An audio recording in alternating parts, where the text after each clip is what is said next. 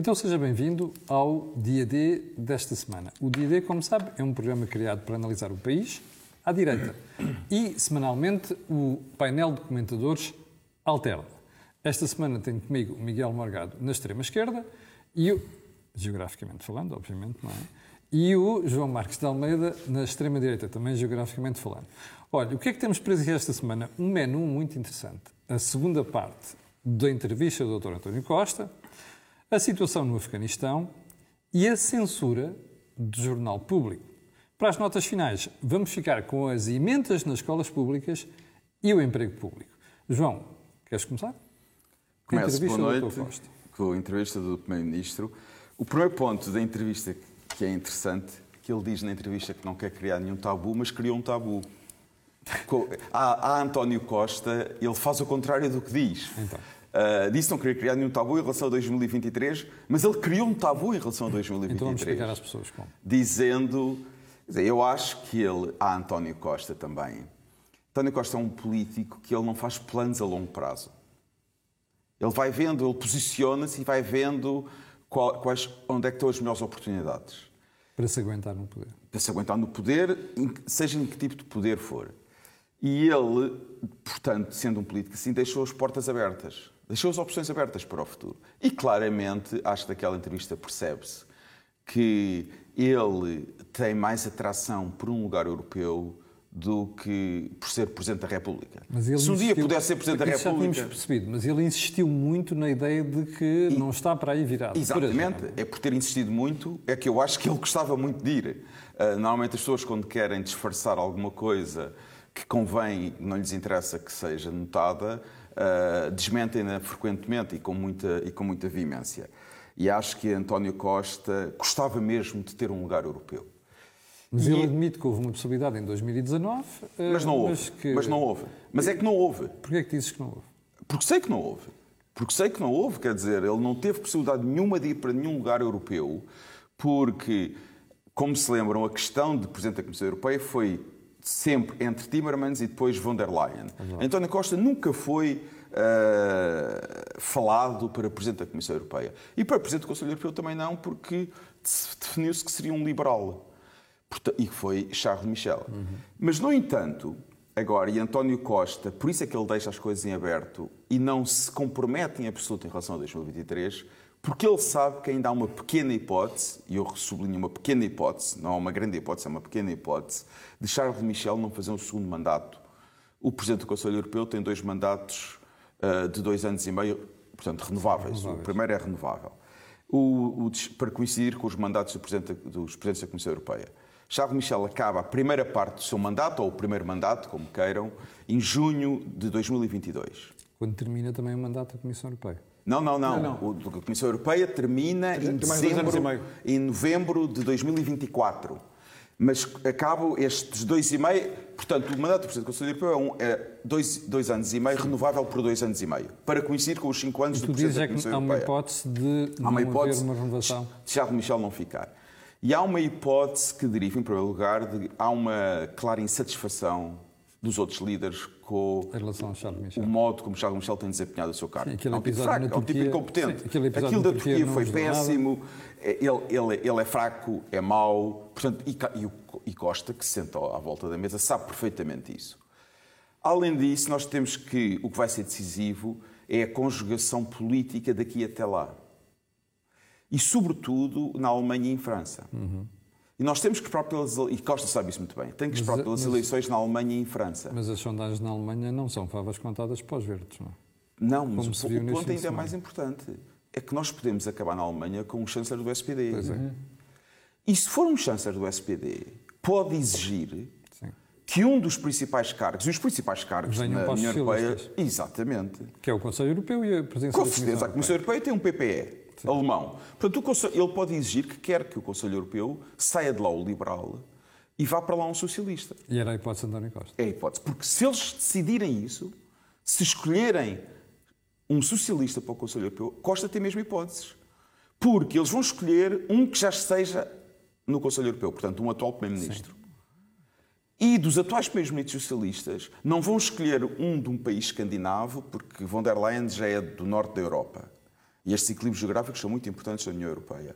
No Sul, há Costa e Sanches. Sanches não tem qualquer hipótese de ser escolhido. Sanches é um desastre. Não, e não, e não é só por isso. Independentemente disso, não pode, porque Borrell, que é o, é o alto representante da política externa, também é espanhol. Portanto, Sanches está fora da questão. O de Costa, e ele sabe, Costa tem hipóteses. Portanto, pode-se colocar uh, o cenário de, em junho de 22, a União Europeia decidir não não renovar o mandato de Charles Michel e decidirem pôr um socialista ao presidente do Conselho Europeu. E nessa altura Costa. E nessa altura António Costa tem muitas hipóteses. Agora, vai ser uma decisão muito complicada para Costa. Porque ele vai ficar entre, por um lado, ter hipótese de ir para o Conselho Europeu, e aqui ele, obviamente, que negociaria para ir pelo menos 5 anos.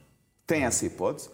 Mas, por outro lado, obviamente, que não, não fará o que ele quer, que é concluir a segunda legislatura claro. e ser o primeiro socialista a fazer duas legislaturas seguidas eh, desde sempre, desde 20 de abril, portanto, desde sempre. Sim, ele já é o longest serving Prime Minister de toda a maneira, é um dos recordes com que vai ficar. Não, no, no Partido no... Socialista, Sim. não é em é Portugal. Verdade, é verdade, é verdade. Bom. Mas a ambição dele é lá chegar, não é?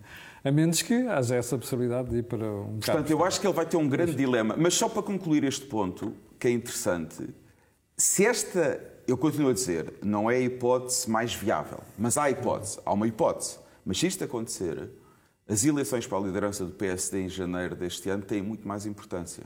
Porque isso acontecer, temos eleições em 2023 sem Costa à frente do PS. Vamos deixar isso para o segundo plano. Miguel, também achas que António Costa tem mais interesse num cargo europeu que na presidência da República? Bem, mas é que podia acontecer ele, e acho que é uma das hipóteses que ele pondera, é de fazer o tal mandato como Presidente do Conselho Europeu, nesta, nesta janela de oportunidade que o João descreveu. Uh, e como os mandatos são muito curtos, dois anos e meio, Sim. ainda lhe permitiria depois ponderar se quereria renovar um segundo mandato como Presidente do Conselho Europeu ou vir para Portugal candidatar-se a Presidente da República porque viria muito a tempo. Sim.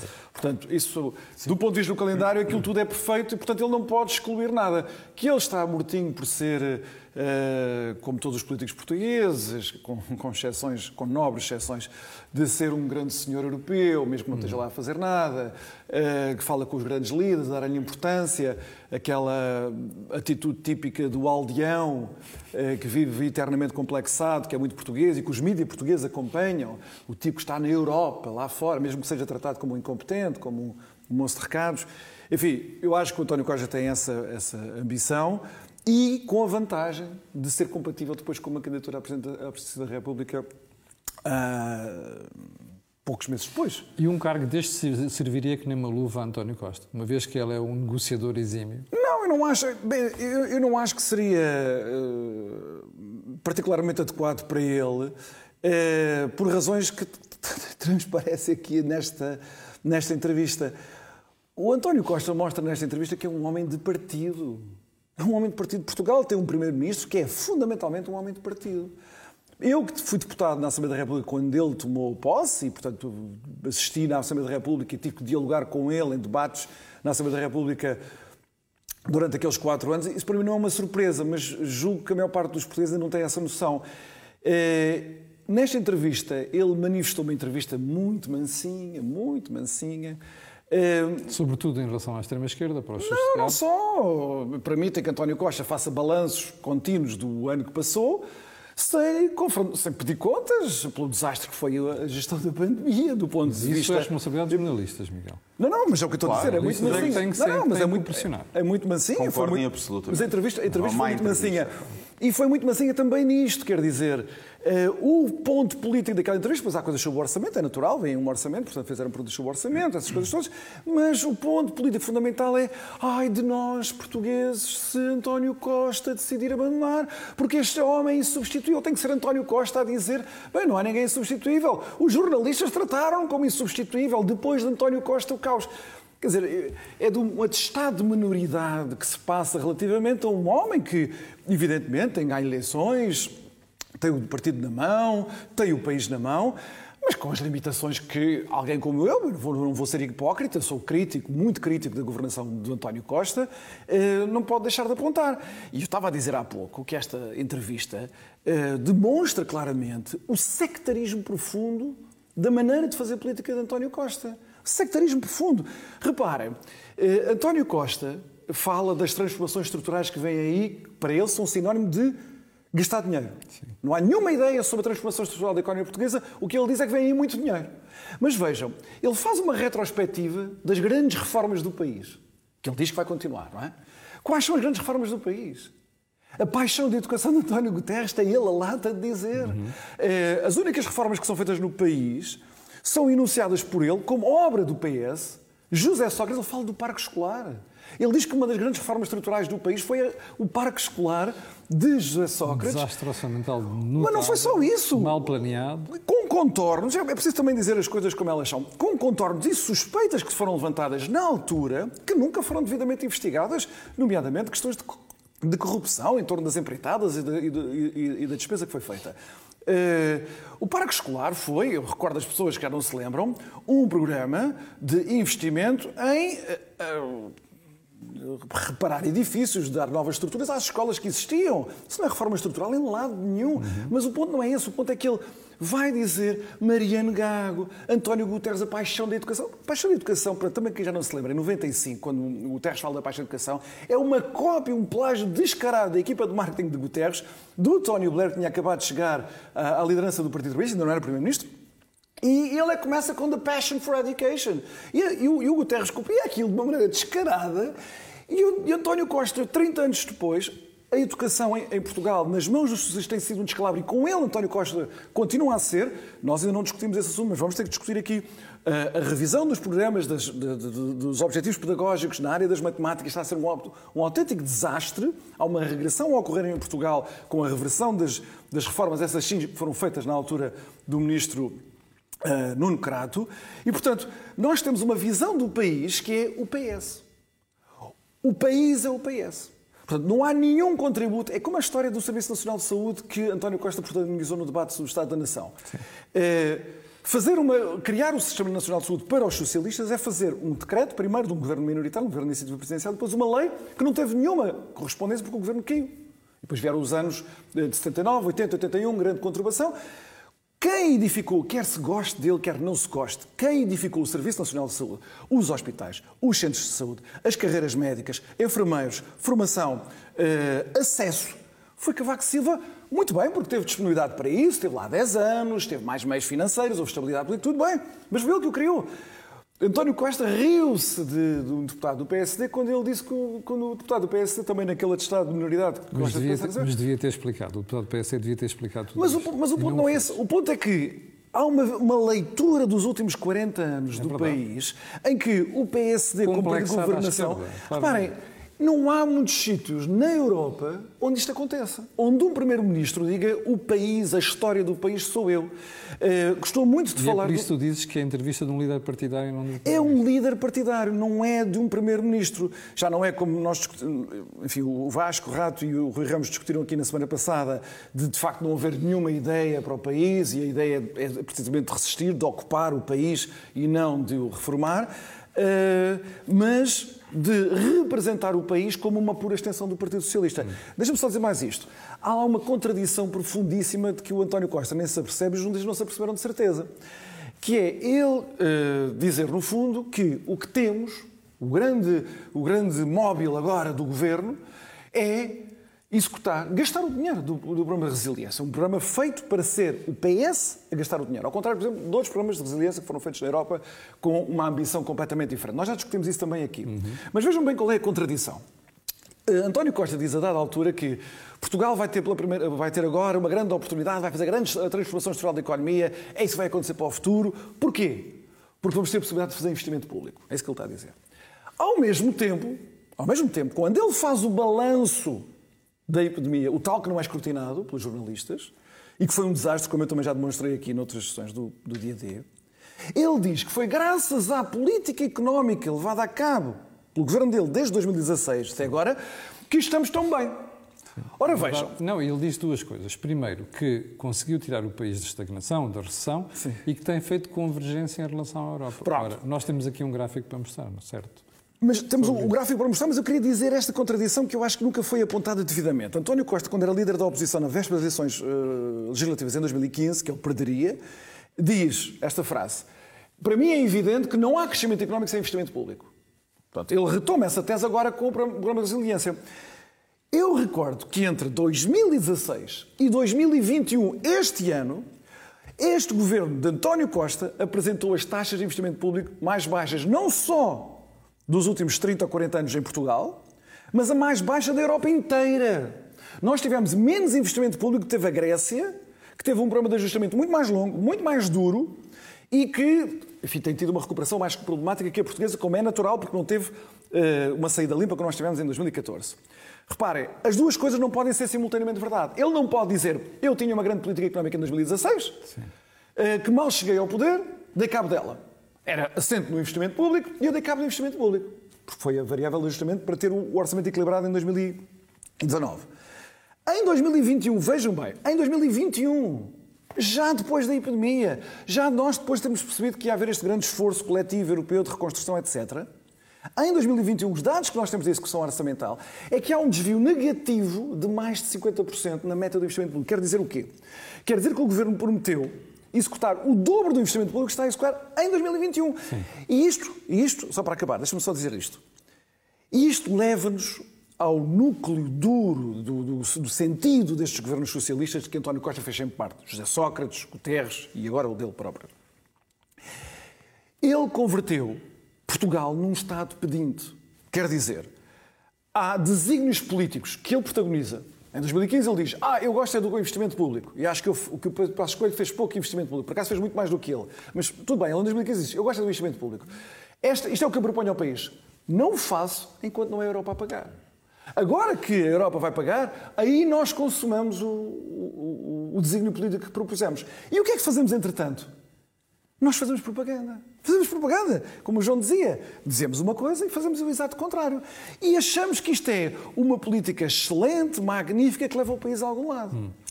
Já vamos isto. João, Uh, na semana passada tratámos aqui o Afeganistão. Parece... Deixa, eu, não, eu quero voltar à entrevista de Costa antes do Afeganistão. O Afeganistão está muito longe. Já vamos quase com metade sim, do programa. Sim, está bem, mas, eh, não, mas há aqui coisas mais importantes. Também há outras coisas importantes na entrevista do Costa. Uh, uma é.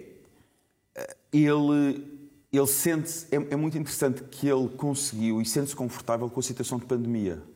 Então, ele não tem urgência nenhuma em acabar com a, com a situação de. Exatamente. Não, é? não, esse é que é o ponto. Tem a ver com o que o Miguel disse ele sente-se bem com este regime de excepcionalidade porque sabe que é, é a melhor maneira de reforçar o poder claro. do governo e do PS. Sim, sim. E não quer acabar com este regime. Mas aqui há uma questão muito interessante que é: será que António Costa vai saber ser Primeiro-Ministro quando o regime de excepcionalidade acabar, porque ele acabará mais tarde ou mais cedo, porque as pessoas vão estar cansadas. Portanto, eles, ele, o Governo vai retardar o máximo possível, aliás, com a ajuda do Presidente da República, vão retardar o máximo possível o fim deste regime de excepcionalidade. Mas um dia acaba. E nós não sabemos se António Costa, e eu também acho que ele pensa nisso, se ele voltará a saber ser Primeiro-Ministro no final do regime de excepcionalidade. Porque, paradoxalmente, esta pandemia deu-lhe um fogo, deu-lhe um novo fogo, que se nota, aliás, na entrevista.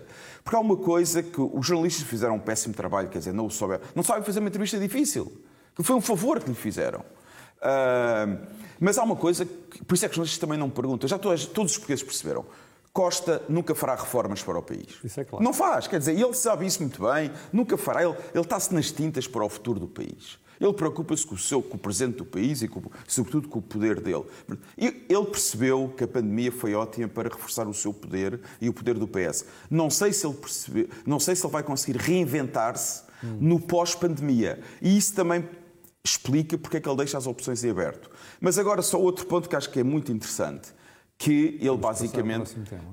Já vamos, ele basicamente, com este tabu que ele criou, veio uh, reacender a disputa pela liderança no PS no pós-Costa. Achas que se introduziu aqui uma terceira figura? Claro que ele introduziu. Eu acho que ele é muito interessante porque ele introduz figuras. Não quer dizer que Mariana Vieira da Silva seja de repente uma candidata fortíssima é um à liderança do PS. É um ele vai introduzindo figuras. A Mariana Vieira da Silva, o Fernando Medina, a Ana Catarina Mendes, o Pedro Nuno Santos. Mas mesmo não só o Pedro Nuno Santos, ele, ele basicamente. Ele, ele, é cínico, ele quer fazer vida difícil ao Pedro Nuno Santos. O Pedro Nuno Santos até pode lá chegar, mas vai ter que trabalhar, quer fazer vida difícil.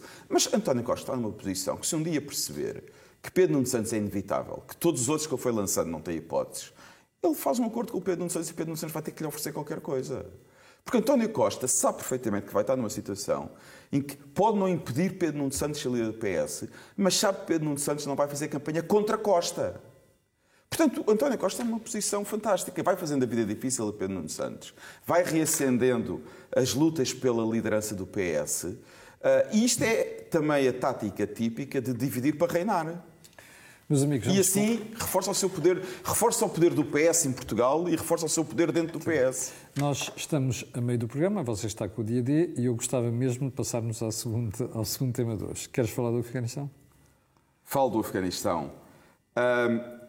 eu, eu, ouvi, obviamente, o programa do Vasco e do Rui. Eu tenho uma visão um bocadinho diferente da deles e então, certamente do Miguel também em relação ao Afeganistão, porque, quer dizer, eu acho que há aqui dois ou três planos.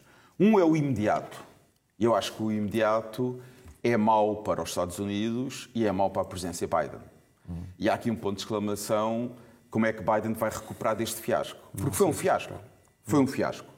Uh, e isto afeta, quer dizer, mesmo que a maioria dos americanos não queiram continuar no Afeganistão, eles também não gostam de ver o seu país humilhado.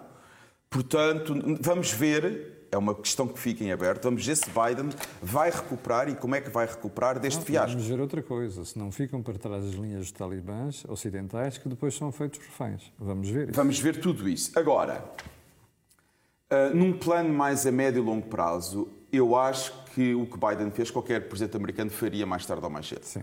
Os Estados Unidos estão há 20 anos no Afeganistão. Não podiam continuar mais, mais tempo no Afeganistão. Ninguém queria continuar. E em privado há um consenso nas elites políticas norte-americanas, quer do Partido Republicano, quer do Partido Democrata. Em público, claro que há a retórica política de confronto. Mas em privado, os congressistas republicanos que fazem política externa sabem perfeitamente que os Estados Unidos teriam que sair do Afeganistão.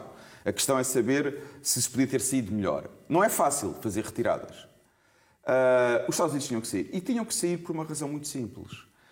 A estratégia da política externa americana mudou radicalmente.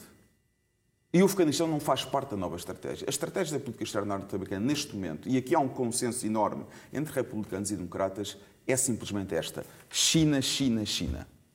E os americanos são assim. O foco deles agora é combater a China, confrontar a China, impedir o crescimento da China e, sobretudo, que a China se torne na primeira potência mundial. E o Afeganistão não faz parte dessa estratégia, pelo contrário, o Afeganistão é considerado uma distração e, e, e, uma fonte de custos políticos, diplomáticos e económicos que afasta os Estados Unidos do seu objetivo central, que é combater a China. E é isso que os, que os americanos agora vão fazer e, por isso, retirar do Afeganistão, no, no grande, na grande estratégia da política externa norte-americana, é um pormenor. Daqui a uns meses já ninguém se lembra do Afeganistão, porque os americanos já passaram para outra. Já estão no pós-Afeganistão, estão a confrontar a China. E além disso, o Afeganistão, com uma vantagem para os Estados Unidos, vai deixar de ser um problema americano e vai passar a ser um problema para a Rússia e para a China, para os países vizinhos. Porque o Afeganistão vai continuar a ser um problema.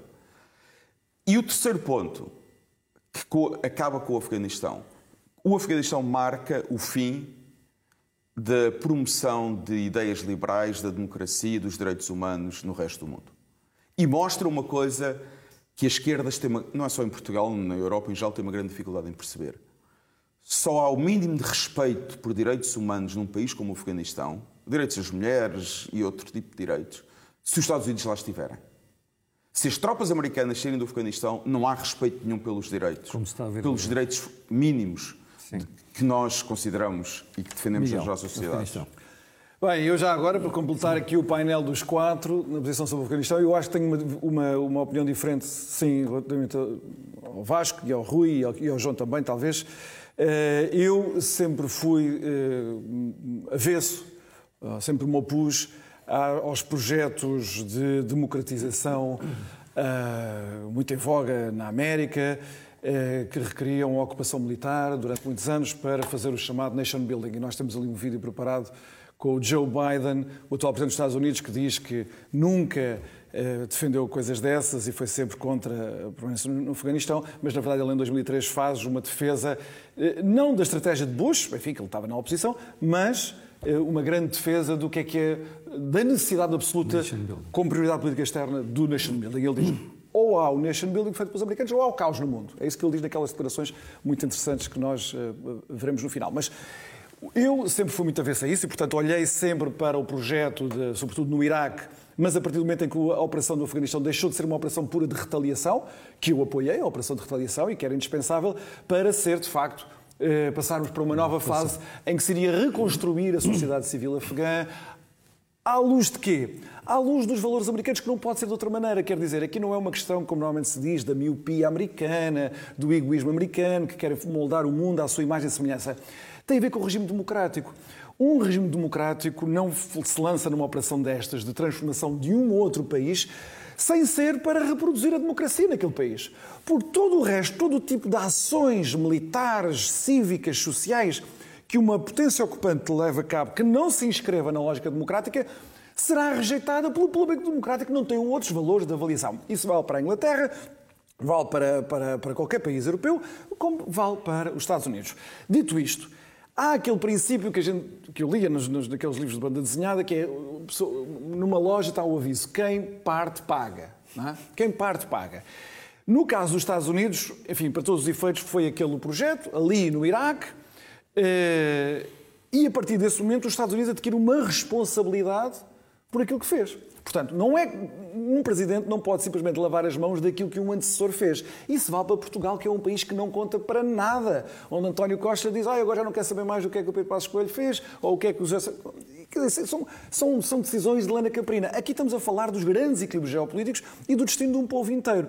Portanto, eu aí o que eu diria relativamente ao que o João disse, é que faz de facto toda a diferença a incompetência desastrosa que foi revelada é nesta retirada. Nós nunca saberemos o que é que teria sido Trump a retirar do Afeganistão, porque ele também ia retirar do Afeganistão. Não sabemos, ele não estava lá, não sabemos. Ele diz que tinha uns planos e não sei o quê, e que Biden recusou os planos. A equipa do Biden diz que a equipa do Trump na transição não partilhou os, os, os, os planos. Eu acho que os dois lados são verdadeiros. Atenção. Eu acho que Trump e Biden estão a dizer. Miguel, mas há uma entrevista do jornal Patreus ao Wall Street Journal do fim de semana, de sábado, que é elucidativo. Ele critica os dois e diz que nenhum dos planos, nem do Trump nem do Biden, eram, eram planos à altura de proteger, de proteger as pessoas e, sobretudo, as pessoas se deixaram para trás. Pronto, eu, eu, eu, eu, dei uma vista de olhos por essa entrevista do jornal Patreus. Eu, eu, por acaso, até acho que o jornal Patreus é daquelas pessoas que não têm autoridade nenhuma para falar nisto. Porque ele foi o grande responsável da estratégia do chamado Sunni Awakening, do, dos filhos do, do, do, do, do Sunni, é, quando ele decide que os americanos decidiram implantar a democracia no, no Iraque, isso conduziu a um governo maioritário com a maioria xiita. Isso conduziu imediatamente a uma mentalidade de cerco dos sunitas que quiseram, bem, é, é, com os xiitas no governo, nós vamos para uma guerra civil. O Petraeus teve esta ideia de apaziguar os sunitas, despejando dinheiro para cima deles e dando-lhes armamento há aquela primeira hesitação de vender armamento ou não. Mas isso depois teve consequências porque se levou à criação do ISIS. Enfim, isso foi tudo uma desgraça o que aconteceu ali uh, naquela época. E, portanto, eu, ao por acaso, não dou grande credibilidade, acho que não tenho grande autoridade para falar nesta matéria. Deixa-me só dizer isto sobre o resto dos equilíbrios que ali estão. Ao contrário do João, eu acho que aquilo é mesmo um grande desastre uh, relativamente à China. Quer dizer, isto acabou por confirmar uma aliança que os americanos quiseram a todo o custo evitar, a aliança entre a Rússia e a China, que neste momento está selada, fechada e que vai ter um grande agente satélite naquela região que é uh, o Irão. Uhum. Uh, o caos no Afeganistão, o apoio que a China e a Rússia vão dar aos talibãs, desde que os talibãs se comportem dentro de determinados parâmetros, vai ajudar a cristalizar esta aliança, que é uma aliança poderosíssima para o domínio chinês na Ásia. Só dizer, acrescentar isto. Muitos destes charilhos da islamização radical de, de, do, do, Afeganistão, porque o Afeganistão não era nos anos 70 uma sociedade do Islão radical, é uma coisa até bastante recente, da, da, da variante que foi importada pelos mulás do, dos talibãs na fronteira do Paquistão com o Afeganistão, da chamada Deobind, lá aquela escola de, das madraças do norte da Índia, etc que, que, enfim, que eram muito tradicionalistas, muito conservadores, muito fundamentalistas, e isso foi tudo patrocinado pelo Paquistão. E o Paquistão, nos últimos meses, estava a ser acusado recorrentemente pelo governo afegão de estar a patrocinar a ofensiva talibã. O Paquistão tem um complexo desde os anos 50 do chamado aprofundamento estratégico, quer dizer, tem tanto medo da Índia por ser, ainda ser muito maior, ter uma economia muito maior, uma população em crescimento, etc., que eles acham que só conseguem lidar com aquele inimigo é mortal se tiverem ali satélites Sim. a seu cargo. E a partir dos anos 70, o Paquistão começou a olhar como o Afeganistão como o seu quintal traseiro.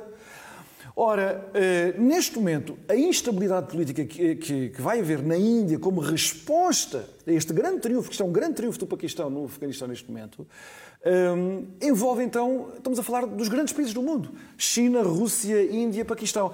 Só uma última nota que eu sei que estou a falar há muito tempo. A razão por que isto não vai desaparecer tão cedo, e eu aí discordo do João, é porque nós já estamos a assistir a uma enxurrada de refugiados por todos os países ali, o Paquistão, claro, o Irão, que já está a construir centros refugiados, a Turquia, que está a dizer que não pode aceitar mais refugiados porque aceitou os refugiados sírios, e os países europeus do, do, da fronteira oriental europeia a construir muros, a, a colocar Sim. as tecnologias mais sofisticadas de vigilância. Bom, Isto é um assunto que vai afetar diretamente a Europa nos próximos meses. Meus senhores, estamos muito para além do tempo, temos que ser brevíssimos a partir de agora. Censura no público, João. A censura no público, como sabe, houve um artigo publicado por um, por um médico, Pedro, Pedro Girão. Uh, que aproveito no, para dizer versão, que vai ser, vai ser entrevistado aqui no canal Acordo do Dinheiro. Na versão online uh, do público, e depois o público retirou o artigo uh, dizendo que tinha que críticas e ataques inaceitáveis e que, portanto, e sobretudo numa altura de pandemia, e que e o público não poderia manter um artigo daquele, daquele tipo online. Isto é censura, não há outra maneira de chamar, porque as pessoas acham que a censura, a censura só se aplica nos regimes que nós não gostamos não é? A censura aplica-se e depois acham que a censura, a censura só se aplica precisamente quando estão questões sérias em jogo. É, é, eram estes os exemplos que o Estado Novo usava para praticar a censura. É que estavam questões de interesse vital em, questão, em jogo. Foi isso que o público disse. Como a questão é muito importante, nós não podíamos manter o artigo online, mas esse é que é o ponto. A liberdade de ver-se é quando, quando há divergência sobre questões importantes, não é divergência sobre questões secundárias. Ou o público agora só serve para divergências, artigos em que se divergem em questões secundárias? Não serve para artigos em que se divergem questões centrais. Esse é que é o ponto. Mas o que é que tu achas que os jornalistas, ou melhor, que a direção editorial no jornal não sei, uma decisão desta? Não sei, não sei. Não, não me espantava nada que tivessem recebido um telefonema do governo a dizer para tirar o artigo online. Não, é que não me espantava mesmo nada, porque sabemos que os governos socialistas fazem isso e sabemos que o público tem uma diferença em relação ao governo que é extraordinária. Portanto, e, e depois dizem também, houve um argumento do editorial do diretor do público, que o artigo até era ofensivo para as mais altas personalidades do Estado português, Presidente da República uh, e o Primeiro-Ministro. Bom, se formos contar o número de artigos que o público publicou ofensivos em relação a um Primeiro-Ministro chamado Passos Coelho, a um Presidente da República chamado Cavaco Silva, não é? Não, não, não, precisávamos de três programas para discutir todos esses artigos. Aí a, a ofensa já não foi importante. Portanto, basicamente, o que o público fez foi censura. O público praticou um ato de censura retirando online um artigo que tinha decidido publicar. Mas é precisamente por isso que o Dr. Pedro Girão vai ter um espaço para divulgar as suas ideias no canal A Cordinheiro. Não é que eu concordo com ele, não concordo, mas a verdade é que nós não podemos censurar ideias. Mas sejam é o... de um lado, sejam do outro. Ponto final. Mas a questão não é concordar ou discordar. Claro, é, é, é precisamente nós é temos que aceitar os claro, artigos é com os quais discordamos. Miguel. Ah, eu, eu acho que isto conduz-nos ao ponto que levantámos há pouco acerca da, da epidemia e de como isto foi tão conveniente para o poder. Eu acho que isso era evidente logo quando apareceu apareceu a epidemia. Uh, já havia muito poucas condições de escrutínio de, das, questões vitais em Portugal, como disse o João, e a epidemia deu todo o pretexto para não se escrutinar nada. Uh, independentemente das ortodoxias que se fossem levantadas. Neste caso, é as vacinas, podia ter sido outra coisa qualquer. Eu recordo que o líder da oposição, quando veio a pandemia, uh, escreveu uma missiva aos militantes do meu partido, o Rui Rio escreveu uma, uma, uma, missiva aos militantes do meu partido, a dizer quem agora discutir o, as decisões do governo, uh, enfim, não, não é bem um patriota. Isso para mim foi um sinal claro de como Portugal, que é um país muito frágil do ponto de vista dessa cultura cívica, ligamos, ligávamos as, as, as os telejornais, durante aqueles primeiros seis meses da epidemia, eh, eram homilias constantes dos principais responsáveis uh, da informação dos canais, no fundo, a reconduzir os portugueses a uma obediência essencial à verdade que viria de cima, neste caso, governo e meios de comunicação social. Eu acho que, desse ponto de vista, nós vivemos tempos muito perigosos para quem realmente ama a liberdade de expressão e a liberdade de pensamento. Uh, e por isso este tipo de iniciativas vindas do público não me espanta, uh, mas, mas, quer dizer, nós temos de estar alerta para isto, independente do Pedro Girão, que eu nem sequer conhecia e em cujas teses sobre a vacinação nem me revejo. Eu também, exatamente. Bom, vamos então às notas finais, onde estes dois senhores escolheram dois temas: o emprego, o emprego público e a restrição de venda de certas, uh, certas comidas, ou se quiser, certas emendas nas escolas públicas. Vão. É, é, é sempre o mesmo tema que é a censura nos jornais, portanto, travão à liberdade de opinião. Hum. Independentemente de revermos ou não revermos, quer dizer, eu li, também li o artigo e não, não, não, me revejo muitos daqueles argumentos. Segundo lugar, uh, limitações à liberdade de escolha, neste caso alimentar. E o que é que vai acontecer? O que vai acontecer é que. E depois há argumentos que o governo pode fazer o que bem entender nos edifícios públicos que eu também discordo, porque, mais uma vez, é a confusão entre o governo e o Estado. É verdade. O Estado é uma coisa, o governo é outra. O governo não se torna automaticamente proprietário do Estado. Até estas decisões devem ser discutidas. Uh, mas o que vai acontecer é o seguinte: as crianças, quem vai beneficiar disto são os cafés próximos das escolas. Escola. Os cafés próximos das escolas devem estar felizes com isto. Ainda hoje de manhã perguntei se quem não, fez a lei felizes. estava dependente ou recebia alguma não, coisa Não, não, os, café, os cafés, talvez isto tenha sido uma medida do governo para ajudar a restauração próximo das escolas. uh, mas os cafés devem estar felizes porque os miúdos não vão deixar de gostar daqueles produtos que foram proibidos. Depois há aqui outra questão que tem a ver também com a cultura política eh, que há em Portugal, que temos estado a falar, da fragilidade eh, da nossa cultura política. É esta uh, rapidez com que se passa a proibição. Devo dizer que também recentemente o governo francês publicou um conjunto de recomendações em relação à alimentação em escolas públicas, mas recomendações sem qualquer proibição. Recomendações em que explicava o que é que deve ser uma alimentação correta, eh, como é que deve ser a composição de uma alimentação correta, que há alimentos que se devem comer de manhã e não se devem comer à tarde. A tendência é geral. Não, mas, mas, mas com recomendações e sem proibir nada. Enquanto em Portugal passa-se imediatamente para a proibição. Portanto, nós vivemos num país onde, infelizmente, não há um espírito de liberdade. Sim. Em Portugal ainda não há espírito de liberdade. Isso é que é lamentável quase meio século depois do 25 de Abril. Miguel, eh, restrições de um lado, mas por outro lado eh, instala-se uma cultura de permitir, por exemplo, drogas leves e por aí adiante. Não é? Ah, sim, não, não, essas contradições são flagrantes. Mas eu, eu, por acaso, até tenho uma visão um bocadinho diferente da do João neste, neste caso. Nós autorizamos, nós, quer dizer, há, desde há muito tempo, que o Estado interferisse nas nossas escolhas para cuidar de nós. Isso até adquiriu um nome que é a biopolítica, em que a ação política passou a ser o bem-estar da população. Uh, e nós aceitamos que as autoridades uh, estatais, aqui não, em Portugal e em muitos outros países, no fundo, andassem a regular a nossa vida e as nossas escolhas e ideias. E permitimos isso numa escala que nós já nem temos bem noção eh, de, de, do quanto nós permitimos que o Estado tomasse conta das nossas vidas. Neste caso, eu diria o seguinte. Eu nunca é preciso, aceitei e não aceito. É preciso nunca fazer... ninguém perguntou isso, nunca aceitei e não aceito. Mas é preciso fazer escolhas quanto à dieta alimentar dos miúdos nas escolas públicas. Aquelas escolhas são, enfim, de proibições de determinadas matérias. Isso, por acaso, não é uma coisa que me choca. A mim chocou mais a perceber-me no decurso dessa discussão que o Estado financia para cada refeição menos de um euro e meio para os concessionários. Quer dizer, os concessionários que estão lá a produzir as refeições e a servir as refeições aos miúdos e outro tipo de alimentação aos miúdos, que não sejam refeições completas, eles não têm margem nenhuma para dar uma alimentação decente à, à criançada que, que, anda na escola pública. Isso, parece, isso preocupa mais e devia ter sido mais uma prioridade do que andar a fazer essas, essas restrições. Quanto ao emprego, ao emprego público, Uh, saíram estes números do emprego público que acabam por manchar muito aquelas declarações eufóricas uh, do, do Vieira, dizer que os números de criação do emprego são impressionantes. Deixa-me só dizer isto. Entre 2013 e 2019, e depois, agora na recuperação pós-epidemia, o mercado de trabalho português tem-se comportado admiravelmente. Uhum. Com relativamente pouco crescimento económico, têm sido criados muitos empregos. Empregos com salários muito baixos. É preciso dizê-lo. Com salários muito baixos. Sobretudo no turismo. E é, preciso, e, e, é por isso que muita gente também a sair de Portugal e continua a haver imigração, etc. Eu sei disso. Mas reparem, isso está na vulnerabilidade estrutural da economia portuguesa. Sim. Quando nós olhamos para o modo como o mercado de trabalho passou a funcionar, desde 2013, não é como o António Costa diz na entrevista, ao ver, desde 2018 a 2019 Desde 2013 até agora, nós temos que constatar isto. Há bocado falámos de reformas estruturais. Houve uma grande reforma estrutural com resultados imediatos.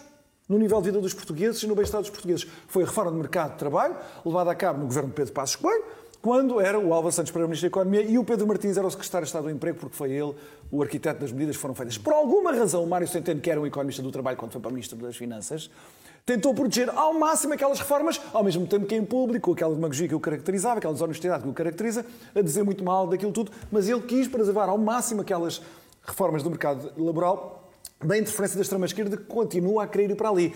E o António Costa percebeu isso. Claro que a demagogia e a propaganda socialista dizem que há aqui uma coisa admirável. Não, não. Quem fez tudo o que se passa no mercado de trabalho nesta, eh, até nestes últimos seis anos foi feito em 2012, com resultados admiráveis. E nós temos que olhar para isso. E esses resultados admiráveis vão continuar. Vão continuar, como eu já disse num programa anterior, no DID, em 2021, em 2022 e pelo menos em 2023.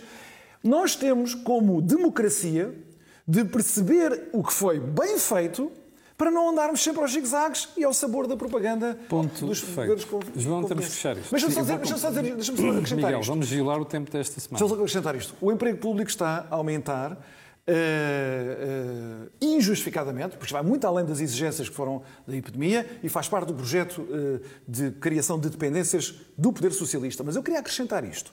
À margem dos números do emprego público que saem no INE, há to todas as nomeações que foram feitas que não contam como emprego público. Hum. E eu só queria assinalar isto. Em 2021, nós vemos caso a caso, nos reguladores, na administração, no governo, nos ministérios, que o Estado de Sócrates, dos grandes aliados parceiros de Sócrates, foi integralmente reconstituído. E nós, como democracia, permitimos que as pessoas que deixaram que o país levasse, fosse à bancarrota em 2011 e que estivessem envolvidos num primeiro-ministro corrupto, eh, fossem integradas nos mais elevados níveis de decisão. Muito rapidamente, uh, e voltando ao ponto que o Miguel fez do Estado uh, querer condicionar a nossa vida, todos esses exemplos que nós discutimos aqui levam-nos ao seguinte: é, este, é esta, esta espécie de ditadura das urgências. E a pandemia foi isso que mostrou ao governo. Dá poder. Portanto, a seguir à pandemia, vamos ter a urgência climática que vai servir para condicionar a nossa liberdade, limitar a nossa liberdade. Vamos ter a urgência de saúde ou a urgência alimentar, que vai servir para condicionar e limitar a nossa liberdade. E até temos a urgência de combater a desinformação, que também serve para censurar o que escrevemos e a liberdade de pensamento. Portanto, nós estamos a tornar uma sociedade cada vez menos livre. E a pandemia acelerou isso e não só. Claro. Permitiu que um governo percebesse que pode usar situações de excepcionalidade e de urgência para limitar a liberdade dos portugueses. Emprego público. Emprego público. Emprego público, mais uma vez, não é nada de novo, quer dizer, é o projeto. Eu lembro, em relação ao emprego público, só uma história muito rápida. Eu lembro uma vez, uh, estava a conversar com um amigo meu sueco em Bruxelas, que quando era novo era da juventude do Partido Social Democrata Sueco, que é o equivalente, o equivalente ao Partido Socialista em Portugal. E ele disse-me: um dia fui a um encontro uh, da estrutura do partido numa pequena cidade de província e, e, as única, e as pessoas que lá estavam eram pensionistas, funcionários públicos e desempregados. E percebi que o meu partido não queria dinamizar a sociedade sueca, queria criar uma coligação eleitoral maioritária composta por funcionários públicos, desempregados e pensionistas. Nesse dia abandonei o partido. É isso que o PS quer fazer. É uma maioria eleitoral de pensionistas, desempregados e funcionários públicos. Bom, chegamos ao final do programa desta semana. Violámos um bocado o tempo, devo dizer. Vou ter que ser um bocado mais chato nas próximas sessões. Uh, e quero agradecer ao João e ao Miguel esta semana. Também quero lembrar que nós estamos sempre aqui à segunda-feira no Facebook pelas, pelas 21 horas e depois no dia seguinte no YouTube. Para o final, quero uh, pedir aquilo que peço sempre, que é colocarem um gosto e fazerem partilha nas redes sociais. Já sabe porquê. Aquilo que houve aqui não houve em mais sítio nenhum. Dia D, voltamos na próxima segunda-feira. Fique bem, tenham o resto de boa semana. In some parts of the administration, nation building is still a dirty phrase, but the alternative to nation building is chaos. A chaos that churns out bloodthirsty warlords, drug traffickers, and terrorists. And we have, we've seen it happen in Afghanistan before, and I am quite frankly fearful it may happen again.